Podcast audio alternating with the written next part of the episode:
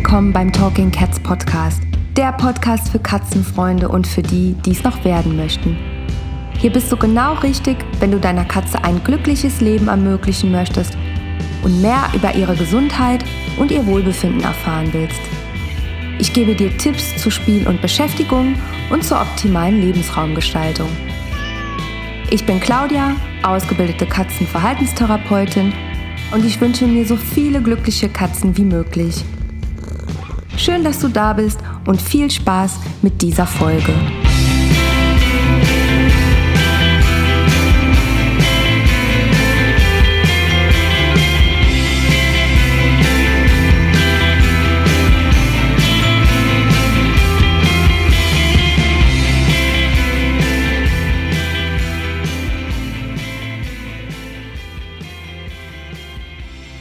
Hallo, schön, dass du hier bist und dir die Zeit nimmst, dir die allererste Folge vom Talking Cats Podcast anzuhören.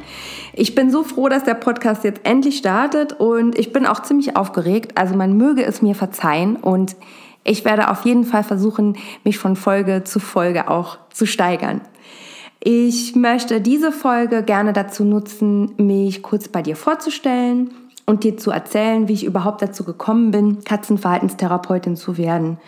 Außerdem würde ich dir auch gerne erzählen, was dich in diesem Podcast in Zukunft eigentlich erwarten wird. Wie du schon mitbekommen hast, ich bin Claudia, ich bin 40 Jahre alt und ich habe mich letztes Jahr neben meinem Hauptjob als Fremdsprachenkorrespondentin selbstständig gemacht und spreche neben Englisch und Französisch jetzt auch Ketzisch. Ich habe also die Ausbildung zur Katzenverhaltenstherapeutin nach zwei Jahren bei der Akademie für Tiernaturheilkunde in der Schweiz beendet und seitdem praktiziere ich mit meiner eigenen Beratungspraxis. Ja, wie bin ich eigentlich zu dieser Ausbildung gekommen?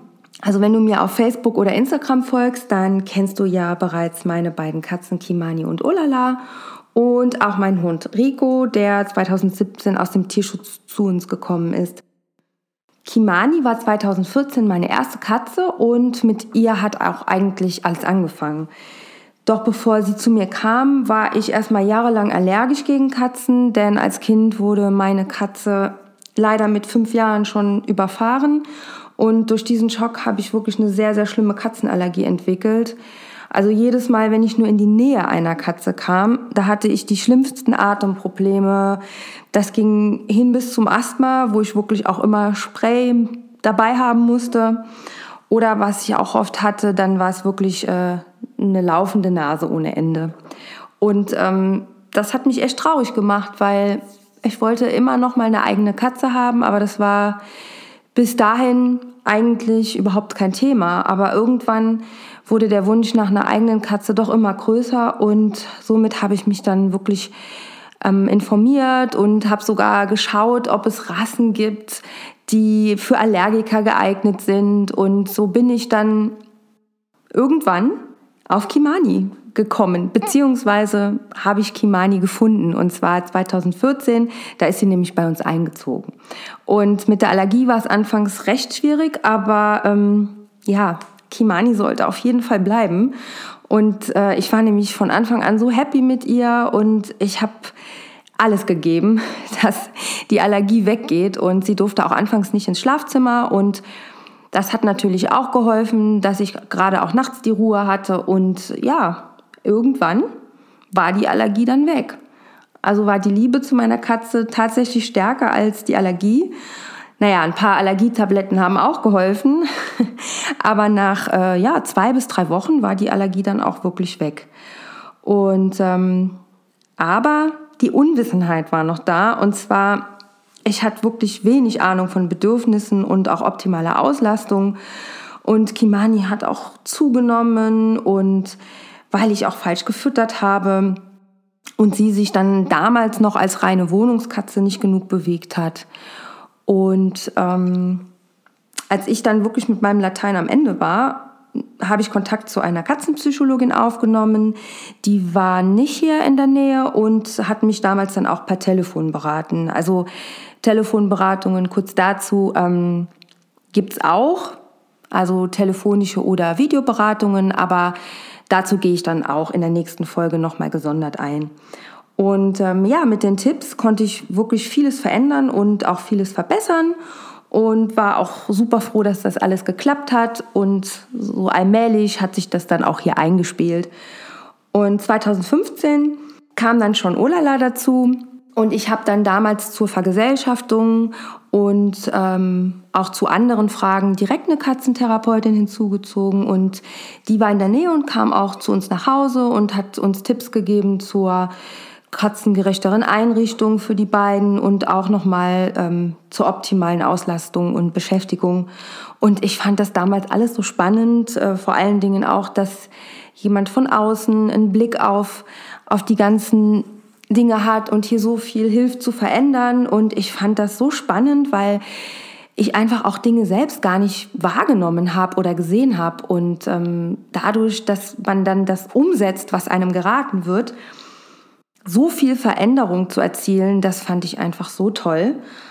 Und dann habe ich mir gesagt, ja, ich könnte das doch auch machen. Ich würde auch gerne Menschen und ihren Katzen helfen, dass sie ein harmonisches Miteinander führen. Und das mache ich jetzt tatsächlich schon seit einem Jahr und es ist wirklich eine absolute Herzensangelegenheit für mich.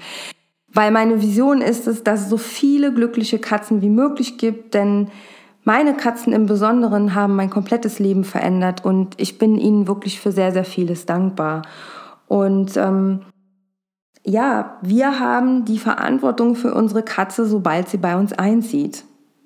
Katze ist Familie und ja, sie ist ihr ganzes Leben von uns abhängig. Und demnach ist es auch unsere Aufgabe, dafür zu sorgen, dass es ihr gut geht.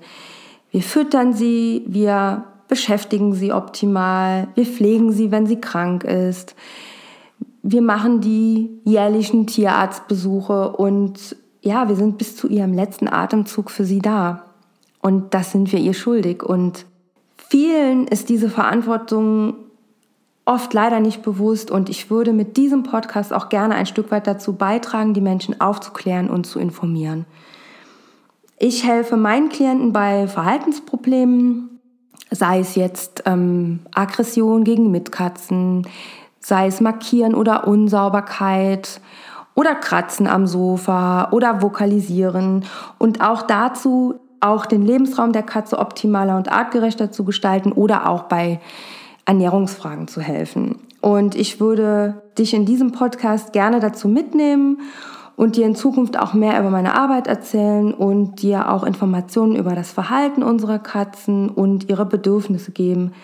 Und zu bestimmten Themen werde ich auch immer wieder Gäste haben, die dann mit ihrem Expertenwissen da mir zur Seite stehen. Und ähm, ich freue mich schon sehr darauf. Und von daher war es das jetzt auch schon mit meiner kurzen Vorstellungsfolge. Denn in der nächsten Folge wird es dann auch schon darum gehen, was denn eine Katzentherapeutin überhaupt genau macht und auch wie meine Arbeit abläuft. Ja, ich hoffe, dass dir die erste Folge gefallen hat und ich freue mich sehr auf alle Folgen, die noch kommen werden.